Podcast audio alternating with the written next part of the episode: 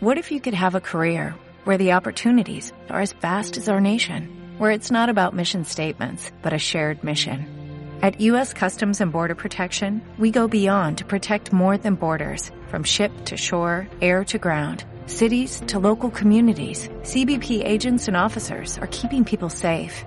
Join U.S. Customs and Border Protection and go beyond for something far greater than yourself. Learn more at cbp.gov/careers. Ella es Samia. Hola, soy Samia. A Samia le gusta platicar. Ella platica de todo y con todos. Esto es Light Bites. Y hoy presentamos... Mira, hay algo en el tema del café. El mejor ca- ¿Cuál es el mejor café? El que te gusta. El que te tomas. El que compartes. El que te despierta. Hola a todos, bienvenidos a un episodio más de Life Bites. Como saben, aquí nos gusta hablar de todo un poco y hoy vamos a hablar de algo muy universal, pero que es muy interesante porque es un tema que yo nunca he hablado a profundidad, pero que al mismo tiempo creo que da mucho para hablar y que de hecho se debería hablar muchísimo más. Hoy vamos a platicar acerca del café. Y ya sé que un porcentaje de la gente que nos va a, estar escuchando va a decir que es fan del té, ¿no? Que son equipo, yo no tomo café, yo tomo té. Y a lo mejor dejan de escuchar el podcast justo ahora, pero sea que les guste o no les guste el café, pues yo creo que es algo muy universal y siento que, que incluso hasta nos une. Como que las grandes historias, las pláticas más incómodas, los reencuentros, todo esto usualmente sucede junto a una taza de café. Y por eso creo que es algo así de importante. Y no crean que yo les voy a hablar sobre el café y sus misterios, porque la verdad es que yo me considero bastante ignorante en el tema. Y antes la verdad es que me daba un poquito de vergüenza decirlo, pero creo que ya sané esa parte de mí. Y la realidad es que no sé mucho del café. Por lo menos no tanto como me gustaría. Pero fíjense que me reconforta saber que no soy la única que se encuentra en esta posición. Eh, antes de empezar este podcast y antes de, de, planearlo, hice una encuesta en mis redes sociales, pues para conocer un poquito el, el panorama y conocer como qué es lo que pasaba allá afuera, ¿no? Y me encontré como con dos bandos. Tenemos el, el bando que es súper conocedor del café, pero que quiere conocer todavía un poquito más acerca del café. Pero también tenemos a esta otra banda que solamente conoce cafeterías comerciales y ya, es como su único conocimiento del café. Entonces, pues la idea de este episodio, eh, pues es cambiar un poquito eso, aprender para los que no sabemos mucho, también liberarnos de algunas dudas que tenemos y que a veces seguro nos da pena preguntar. Y también para aquellos que quizá no les gusta el café, pero que decidieron quedarse a escuchar esto, pues para que a lo mejor se animen a experimentar un poquito. Y por eso, y para unirse a la conversación, está conmigo el barista James, que por ahí me dijeron y corren los rumores que es el mero mero del café y que además es director de la Academia Mexicana del Café. Entonces, hola James, bienvenido oficialmente. Hola, ¿qué tal? Buenas tardes a todos. Eh, muchas gracias por la invitación. Y pues mira, yo sé que esto del café es un tema bastante amplio y digo, tú mejor que nadie lo sabrás que, que vives del café y te apasiona tanto, pero yo la verdad es que no tenía idea que iba a ser así de amplio, ¿no? Hasta que mandé mi encuesta en redes y te juro que nunca había tenido tantas respuestas en una encuesta, nunca, nunca, nunca. Sí, fíjate que este, antes que nada no soy el mero mero del café. soy una persona que le gusta mucho lo que hace. Este, yo me dedico a la asesoría, consultoría y formación profesionales del café. Tengo una escuela, muchas gracias, que es la Academia Mexicana del Café, que ya es por cumplir eh, siete años este año. Y este, y de hace 20 años en el medio. Entonces, hay muchos especialistas, hay muchos meros meros, como ustedes dicen. Pero bueno, eh, simplemente es, eh, hacemos lo que nos guste ya. Eh, sí, eh, la verdad es que es, es, hay dos mercados bien, bien, bien, este, bien claros en, en el consumo del café. Primero, justo, yo creo que hay que hablar de, de más a menos, es decir, primero está toda esta banda que le gusta el café, que toma igual en las tiendas cadenas, no vamos a decir marcas para no, pero estas, estas marcas de cafeterías cadena, este, que te ofrecen una taza a cualquier hora o, estas tiendas 24 horas que te ofrecen una taza de café. Una banda que consume el café que sea simplemente como un arrancador, un vámonos, necesito trabajar, es así. Y está toda esta, ahora esta otra gente que se está especializando más en el tema del café. Ya no solo lo ve como un tema de, ah, sí, voy a este, a, a, a, tomar mi café para despertar y arrancar y empezar el día. No, ya se vuelve más una experiencia. Y esto es justamente salud. Esto es justamente lo que nos dan este, la... Salud. Este, esta, esta onda de la especialización en el café. Este, hoy eso lo vemos gracias ya sea al la, la, facilidad que tenemos con la información en, en redes sociales o en internet, con, con, esta apuesta o con esta, es, con esta disponibilidad de diferentes eh, mercados, ¿no? Hablar del mercado comercial es hablar de la mayoría del café, de, de la mayoría del mercado del café. Hablar de la especialización o la especialidad es hablar de una, de un pequeño sector que va en crecimiento. Sí, de hecho, justamente eh, una de las preguntas, porque yo les ponía en mis redes, ¿no? Como si pudieran hablar con alguien experto en café, ¿qué quisieran saber? Y, y muchos sí tenían esta curiosidad acerca del, del café, ya no llevado como a un, justamente como decías, café nada más tomarlo para despertar o tomarlo simplemente para que te dé energía, sino que mucha gente ya tiene esta curiosidad de, de vivir esa experiencia, ¿no? Y a mí, a mí en lo personal me ha pasado que voy a una cafetería y, y veo a alguien que, me acuerdo una vez que fui a una cafetería donde me daban como la taza de café y me daban un vaso de agua junto a la taza de café. Y yo no tenía ni idea, ¿no? Yo decía, ¿por qué me están dando agua? Y me explicaban, no, es que primero tienes que hacer esto y luego tienes que tomar el café y luego otra vez el agua. Y para mí fue tan raro porque yo decía, pero es que solo es café. Y de pronto entendí que también existe esta experiencia del café que a la fecha sigo todavía como en pañales en el tema, pero que sí creo que es, es todo un mundo y es mucho más interesante a veces de lo que creemos, ¿no? Sí, totalmente. Y mira, eso es entenderlo de la taza hacia acá, hacia el consumo. Entenderlo de la taza hacia atrás es otro, es otro show business, ¿no? ¿Por qué? Dentro del, de la comercialización de café en el mundo, entendemos que los países del tercer mundo, países de desarrollo, son los que producen este café. Quien lo consume es el primer mundo, países de Europa, Estados Unidos. Entonces, ¿por, qué te comento esto? Muchos de los mercados o muchos de los conceptos de cafés de, de especialidad generan este tema llamado comercio justo, donde los que venden este café, comercializan este café, acuden directamente con el productor de manera, o sea, sin intermediarios y a comprarles a partir de una calidad. Este es el mercado de especialidad, ¿no? Cafés mucho más cuidados, mucho mejor pagados, con su gusto, toda esta, toda esta onda. Los cafés comerciales de este otro, de este otro gran, gran universo de consumo del café, generalmente vienen precedidos de conceptos de acaparamiento donde hay grandes empresas que acaparan todo, pues digamos que la producción en café cereza, y después estos obviamente tienen la gana para procesar, clasificar y las mejores calidades venderlas en mercados especializados y las calidades pues, más, más feonas dejarlas para un consumo nacional que no está especializado o que no es exigente. Eso es lo que pasa, o sea, viéndolo desde atrás, lo estamos viendo de la taza hacia adelante, vámonos de la taza hacia atrás. ¿Qué está pasando con ese gran mercado? Hoy en día hay más de 500 mil familias que se benefician de alguna manera, o se medio benefician, diríamos así, de la comercialización de café desde la, en este caso desde el, fruto, desde la parte agronómica. Y son los, que más trabajan y a los que peor les va el hecho de, de, acercarte a estos formatos de cafés de calidad, cafés de, especialidad, es también apoyar a estos sectores que se ven menos beneficiados. Ya no, no, nos damos cuenta y nos decimos, a ver, ¿qué nos estamos metiendo? ¿Qué nos estamos comiendo? ¿Qué nos estamos tomando? Nos gusta saber eso. Entonces les cambia absolutamente la, la, la, la, forma de ver el café porque ya no lo ven como simplemente una taza, ya, pues, o un polvito que le echo al agua caliente y vámonos, ¿no? ya lo ven más allá, lo ven una parte de salud, lo ven una parte de apoyo a más gente, o sea, es mucho mejor esa, esa, esta parte de, de tomar este tipo de cafés en muchos aspectos, ¿no? Y ahorita que decías esto de como de los países de tercer mundo, ¿no? Que son los que están produciendo para los países de primer mundo, pues en México tenemos grandes ejemplos, ¿no? De productores de, de café, digo, tú mejor que nadie lo sabrás, pero... pero Mira, sí. imagínate que México tiene 14 estados productores de café. Wow. 14. El café de Veracruz no sabe, es decir, eh, Veracruz tiene siete zonas, siete, ocho zonas cafeticultoras importantes y el café de cada zona particularmente sabe diferente.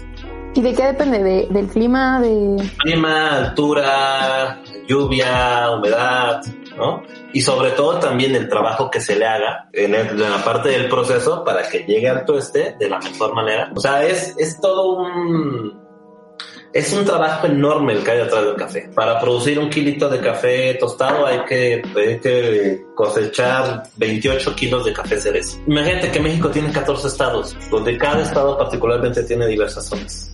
Y somos el décimo productor de café a nivel mundial. Creo que ahorita estamos produciendo 3 millones de sacos, si mal no recuerdo, al año, más lo que entra o sale de contrabando que esa es una realidad. Darle una promoción al café. Somos un país cafeticultor.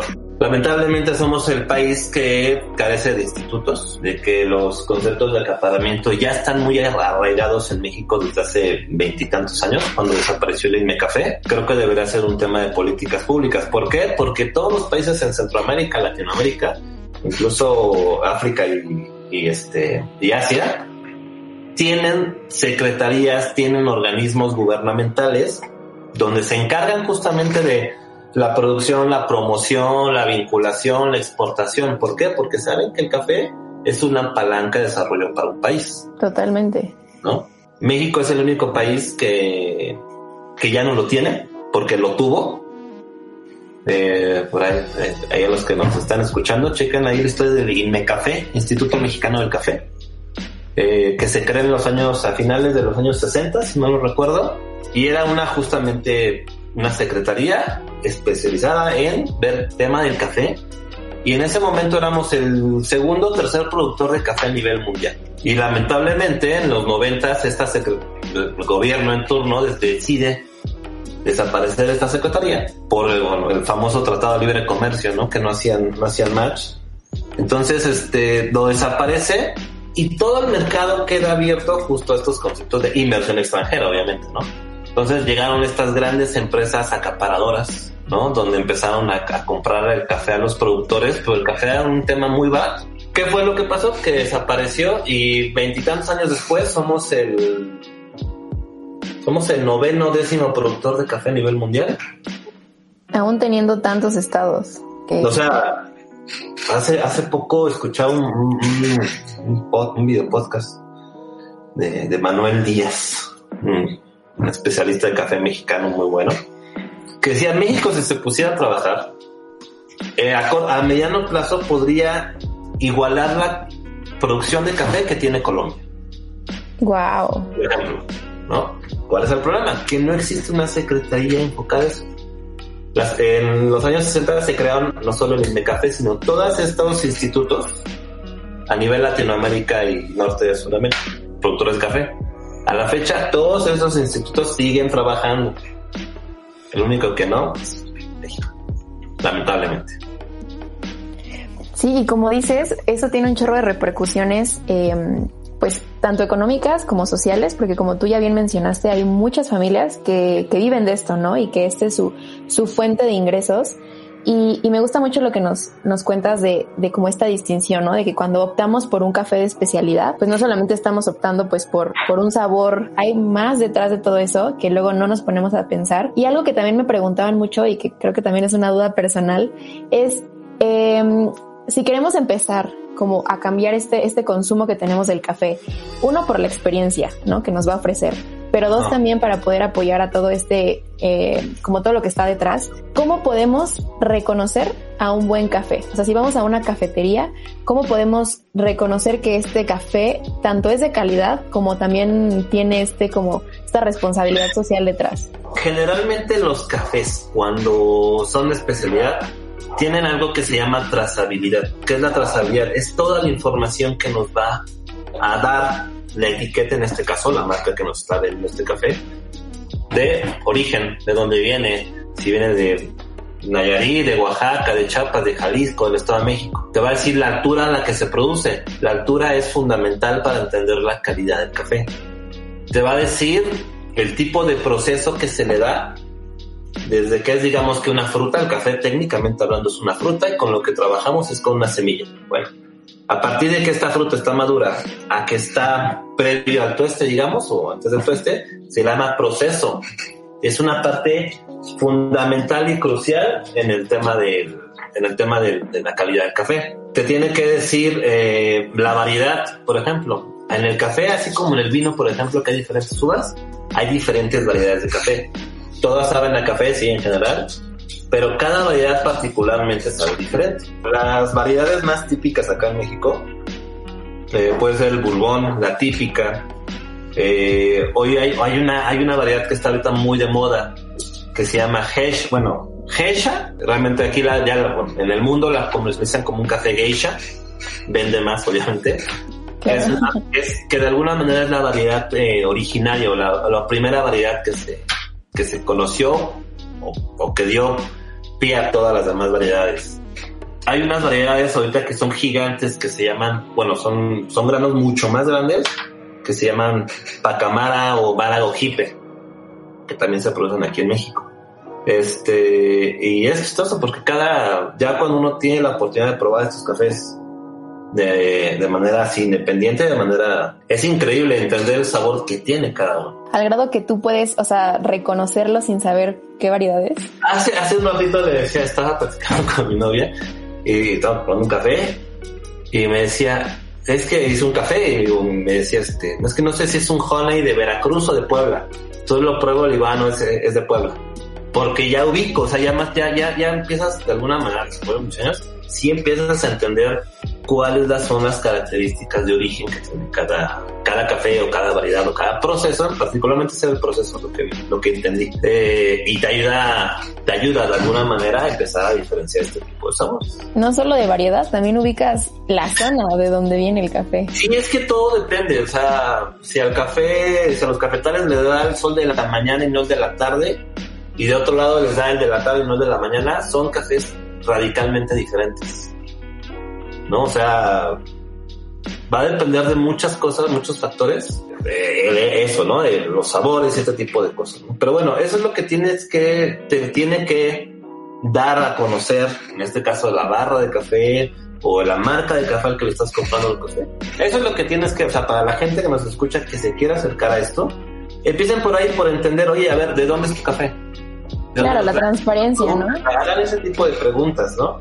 Sobre todo en estas nuevas barras de cafés especiales donde, bueno, los baristas ya afortunadamente están más capacitados, se están capacitando más cada vez para poder justamente eh, poder transmitirte esta información que que es muy importante cuando, cuando empiezas, sobre todo, empiezas a entender los cafés de especialidad. Y algo más, eh, moviéndonos un poco ya al café como ya el producto terminado, por decirlo así. Eh, una curiosidad que te digo, también me surge mucho a mí y sé que es duda de muchos que nos están escuchando. Y, y aprovechando tu gran experiencia en el café, es ¿Cómo crees tú que se disfruta mejor el café? Porque, mira, te voy a contar que hice la pregunta para más o menos sondear qué estaba pasando.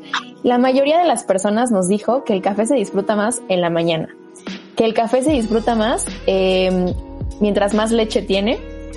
Y ya metiéndonos como al tema de los métodos de extracción que mucha gente no sabía bien cuáles eran, pero los que sí sabían me dijeron que el café se disfruta más en una prensa francesa. Entonces quiero tu opinión de todo esto. ¿Aprobamos, reprobamos? No sé cómo, cómo decir, digo, me la hacen todos los días, ojo, ¿eh? hacen ese tipo de preguntas. Sí, me imagino. Todos los días, ¿no? ¿Cuál es tu café favorito? ¿Cuál es tu, tu, estado favorito? ¿No? O sea, pero, bueno, eh, creo que va, va a depender mucho de, de gustos. Históricamente hablando, el café nos ha ayudado a despertar. Eh, nos, nos, ha, nos ha ayudado a, a iniciar. Eh, entonces, bueno, pues es como, pues, yo, yo personalmente digo, un café en la mañana es como necesario, ¿no? Al grado de que si no tomo un café, me empieza a doler la cabeza. Y fíjate que es bien curioso porque justo tengo dos bandos y yo conozco a dos tipos de persona. Tenemos al bando que dice que el café le ayuda a un buen a despertarse, ¿no? Y, y, yo soy ese bando como me ayuda, me activa, si no tomo café en la mañana no funcionó. Y está el otro bando que dice, y a lo mejor lo has escuchado como, no es que a mí el café me relaja, entonces como que no me ayuda a quitarme el sueño, sino como que, como que me apacigua. Hemos formado a más de 3.000 personas y sí vemos este tema de que a la gente comienza a tomar café y hay unos que están súper encafinados y otros que están así, no, es que a mí el café me, me relaja. Y sí los ves así como, ¿qué onda, no? Sí, al final del día es, eh, todos los cuerpos reaccionan diferentes, ¿no? En este caso hay gente que tiene reacciones eh, contrarias con la cafeína, ¿no? Cuando uno piensa que, que te va a despertar, pues no la duerme. ¿Qué es lo bueno? Lo tomen como lo tomen, pues que sea café mexicano, que sea café mexicano de especialidad, ¿no? y que se abran también a vivir diferentes experiencias. Hoy, hoy lo, lo bueno que te ofrecen este tipo de cafeterías es eso. Tú puedes, tienen cuatro métodos diferentes, una prensa francesa, un B60, un Chemex y un Aeropress. Pues vete, si tomas café diario, pues date la oportunidad de tomar uno cada día del mismo café, y pides al chico que te lo prepare. Y tú sabes, ¿sabes qué? Me gusta más la prensa francesa. Hay un montón de métodos que, que pues insisto, ¿no? Te hacen vivir estas experiencias y cómo es posible que un solo café, aquí lo vemos, aquí vemos un curso con 10 métodos diferentes. Wow. El alumno los prepara todos y, y, es el mismo café y dice, wow, ¿cómo puedes saber tan diferente uno del otro? Tengo, tengo cierta predilección por los cafés filtrados, sobre todo el B60 me gusta mucho. Y bueno, de repente un cappuccino, este, el cold brew solo en la mañana, nunca lo tomo en la tarde. Y ojo, yo no, yo no tomo café después de las 6 de la tarde, yo no, porque ¿En si no- serio? sí, sí, sí. No, o sea, uno decía, todos dicen, no, seguramente te la pasas tomando café todo el día. Yo no. Solo me tomo, y es por un tema de salud, que no puedo tomar más de dos tazas. Me gusta mucho esto de experimentar, porque creo que eso es lo que nos falta a muchos, como atrevernos a experimentar, a preguntar. A mí en lo personal, a veces me, me sentía muy ignorante llegar a una cafetería y que me dijeran métodos de extracción y yo, ¿qué es eso, no? Y, y en Instagram sí me encontré a mucha gente que, digo, los, los que más me decían era prensa francesa, eh, me decían el, el sifón, me decían como los básicos, pero mucha gente que decía como, unos me decían como, es que no, no conozco más, conozco como dos o tres, y otros me decían, no sé qué rayos es un método de extracción. Entonces, para esta banda que, que, que no conoce los, los métodos de extracción, ¿cómo podrías explicárselo? Ahí les va. Todos o la gran mayoría de las familias en México tienen una cafetera de estas que te venden en cualquier supermercado en 500 pesos que tú le pones un filtro y tienen una adaptación de un filtro reutilizable o tienen para que tú le pongas uno de papel. Tú le pones el café molido, le pones agua, le pushas y te hace un café americano filtrado. ¿No? Bueno, estos exactamente son los métodos de extracción. ¿Cuál es la diferencia hoy en día? Que el barista los hace, en este caso, ¿no? Él es quien los prepara, lleva un control de peso, tiempo, temperatura de agua, ¿no? Al final del día para brindar una, un café americano así rico, ¿no? Café, ¿qué son los métodos de extracción? Son diferentes formas de extraer café, en su gran mayoría café filtrado, café americano, como lo puede hacer una cafetera en nuestro caso. Sí, claro. La- me acuerdo que la primera vez que, digo, yo ya sabía que eran más o menos los métodos de extracción, pero como que la primera vez que me enfrenté como a ellos, ¿no? Y, y verlos, los diferentes, me acuerdo que yo estaba muerta de la curiosidad y el asombro porque no recuerdo los nombres, la verdad te mentiría, pero me, me acuerdo de que había uno que lo tenías que pedir con anticipación como un día antes porque era como como si goteara como que dejaban gotear. Eso, eso, eso de lo que tú hablas es el, el famoso cold brew, extracciones en frío, que son estas torres que están 8 o 9 horas filtrándose. Y es esta nueva tendencia en el consumo de cafés, ya no solo está café tradicional como lo conocemos, eh, están los métodos, pero también está esta parte de, de cold brew, de extracciones en frío, este, que ya es una, es una nueva forma también de, de consumir café, ¿no? sí yo creo que experimentar con ellos tú que, que te dedicas ha de ser muy muy entretenido son divertidos y son muy cafeínicos. ¿eh? Eh, recuerdo una vez eh, tenemos un programa de radio y nos fuimos, este, ahora sí que nos fuimos en cold súper encafeinados. Y ya después, bueno, grabamos en, el 1440 de AM, ahí- enfrente del World Trade Center, en Montecitos. Llegamos muy encafeinados, lo, ma- o sea, lo es que nunca nos dimos cuenta. O sea, al principio como si nada, muy normales y después fue como de, la taquicardia, la ansiedad, pero eso ya fue hasta que terminamos el programa y hasta que ya estábamos, digamos que bajándolo del servidor para subirlo a nuestro podcast. Y no, bueno, todo el mundo hablando como loco, bla, bla, bla, bla. No nada ese programa. Y ya eso, imagínate, ¿no? La taquicardia, la ansiedad. No está padre, o sea, yo mi recomendación, llévensela tranqui con los cold. Eh, tú dirías que existe como una forma como de bajarla o sea una vez que ya estás como en este punto. Agua, comer, que si no has comido, porque es mi teoría, pero la verdad es que no sé, porque yo, yo he identificado que cuando no he comido en muchas horas y tomo un café, es muy fácil que me dé taquicardia, pero no sé si tiene algo que ver, pero es mi teoría. Pues mira, yo no te recomiendo que hagas eso, sobre todo por un tema de salud gastrointestinal. Si no has comido nada y le metes café, es, o sea, el café que quieras, ¿eh? de especialidad o no, le estás dando tremenda friega a tu, a tu sistema digestivo. Entonces, de inicio, por ahí no te lo recomiendo. Mm, sí, sí quiero pensar que como al final del día tu, tu cuerpo está, o sea, está absorbiendo energía de otras partes, ¿no? Tú cuando le metes cafeína, pues obviamente, pues este, tu, tu cuerpo no está como estable, entonces obviamente te pega más. O sea, el café, el café es hermoso, pero hay que tratarlo con cuidado. Exacto, o sea, Y bueno, yo más bien les recomendaría tipos de, van bien, bebidas con cafeína o con cantidades de cafeína, ¿no? Eh, ya hablamos del cold brew que tiene mucha cafeína. El café filtrado también tiene su buena cantidad de cafeína y el café expreso es el que menos cafeína tiene. ¿Cómo? Sí, así. El, bueno, te voy a explicar les platico a todos cómo, cómo se genera la cafeína cuando tomamos café. La cafeína se genera a partir del tiempo de contacto con el agua. Entre mayor sea el contacto, obviamente mayor cafeína va a generar. En lo que hablábamos ahorita, el cold brew, que puede ir desde las 6 horas hasta las 48 horas de extracción, de tiempo de contacto con el agua. Cafés filtrados eh, la prensa francesa se hace en 4 o 5 minutos, un café en B60 o una máquina de estas que tenemos en casa, las que platicaba, lo hacen en 3, 4 o 5 minutos por mucho. ¿no? Entonces sí tienen una buena cantidad de cafeína. Y el café expreso, el de este pequeño que todo el mundo le tiene miedo, es el que menos cafeína tiene. Me siento engañada. Porque, se, bienvenida. ¿Por qué? Porque su tiempo de extracción de un espresso va a ser de los 20 a los 30 segundos, más o menos, promedio. Entonces, pues que es una bebida por su método de extraerse, es intensa, es fuerte, es concentrada, pero es la que menos cafeína tiene. O sea, entonces, podríamos decir que es prácticamente psicológico cuando creemos que el espresso.